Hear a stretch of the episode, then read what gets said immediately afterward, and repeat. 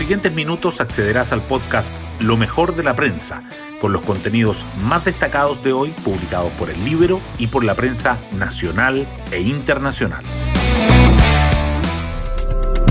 Buenos días, soy Magdalena Olea y hoy lunes 17 de mayo les contamos que los resultados de las elecciones de constituyentes, gobernadores, alcaldes y concejales son el tema predominante en los diarios de hoy y también acapararán la agenda pública durante los próximos días y semanas.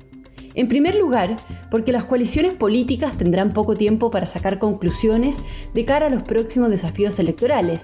Esta misma semana vence el plazo para inscribir las primarias presidenciales.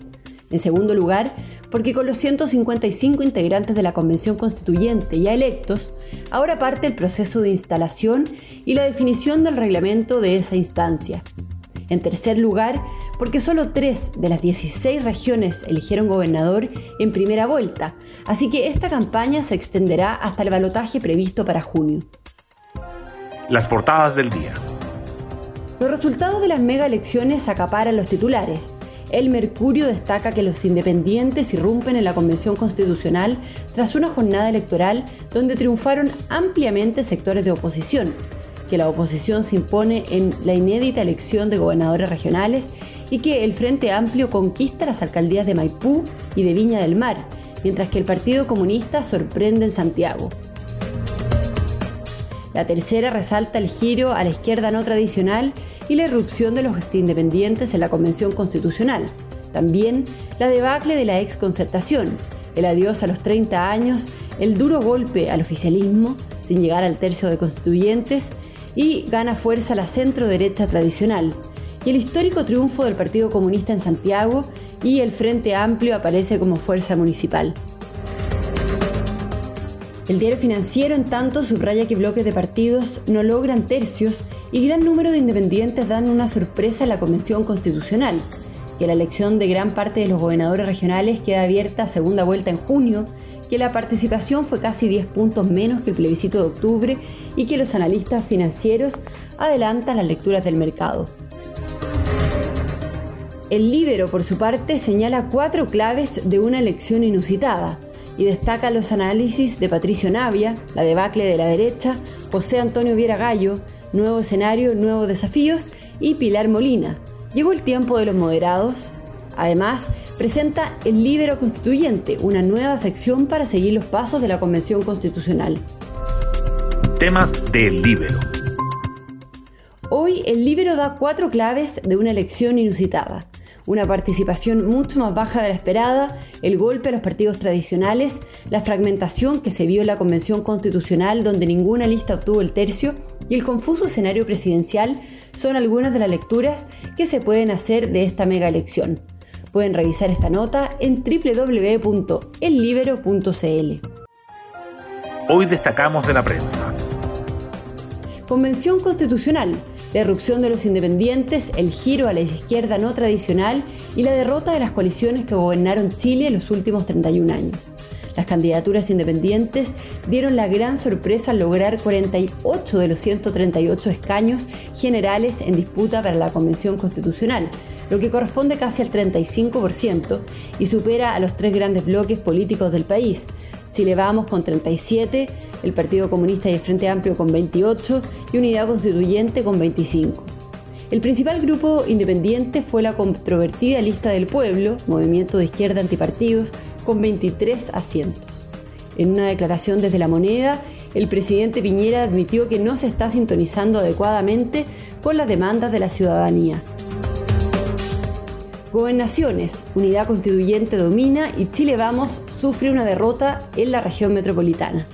Solo tres regiones lograron elegir gobernadores en primera vuelta.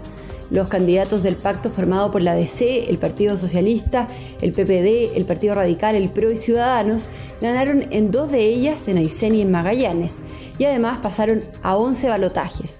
La coalición oficialista irá a segunda vuelta en ocho regiones, pero quedó fuera de esa competencia en la región metropolitana, donde Catalina Parot de Bópoli llegó tercera con el 15% de los votos. La rival de Claudio Rego de la DC en el balotaje capitalino será Karina Oliva de Comunes. del bloque del Partido Comunista y el Frente Amplio, que también ganó la gobernación de Valparaíso con el activista por el agua Rodrigo Mundaca. En alcaldías, el Frente Amplio aparece como la fuerza municipal y el Partido Comunista sorprende en Santiago. Los triunfos en Estación Central, Ñuñoa, Maipú, Valdivia y Viña del Mar, además de la reelección de Jorge Charp en Valparaíso, colocaron al Frente Amplio como uno de los principales ganadores de la elección municipal. Pero la gran sorpresa fue la victoria de Irachi Haslet, del Partido Comunista, en Santiago, sobre el actual alcalde Felipe Alessandri de Renovación Nacional, una de las duras derrotas que sufrió Chile Vamos, coalición que atribuyó sus negativos resultados a la mala evaluación del gobierno. Y Unidad Constituyente logró mantenerse como el grupo con más alcaldías. El CERVEL informó que 6,1 millones de personas asistieron a las urnas, lo que representa el 41% de las 14,9 millones habilitadas para sufragar. La cifra quedó muy por debajo del 51% del plebiscito, cuando votaron más de 7,5 millones de personas, pero también de la participación registrada en las elecciones parlamentarias y presidenciales de 2017. En materia sanitaria, los expertos destacaron que se cumplieron los protocolos, por lo que los comicios no deberían tener un alza de los contagios de COVID-19. Se dio el escenario menos esperado por el mercado, pronostican efectos negativos en el IPSA y en el dólar. Operadores financieros que esperaban que Chile Vamos obtuviera más de un tercio, ahora creen que la composición de la Convención Constitucional avivará la incertidumbre política, lo que provocará caídas en la bolsa y alzas del dólar. Empresarios y economistas también ven más incertidumbre. Y nos vamos con el postre del día. El Betis de Manuel Pellegrini regresa a los torneos internacionales. El equipo dirigido por el chileno venció 1-0 al Huesca y aseguró su participación continental en la temporada 2021-2022. Resta saber si será en la Europa League o en la Conference League, competición recientemente creada. Bueno, yo me despido, espero que tengan un muy buen comienzo de semana y nos volvemos a encontrar mañana en un nuevo podcast lo mejor de la prensa.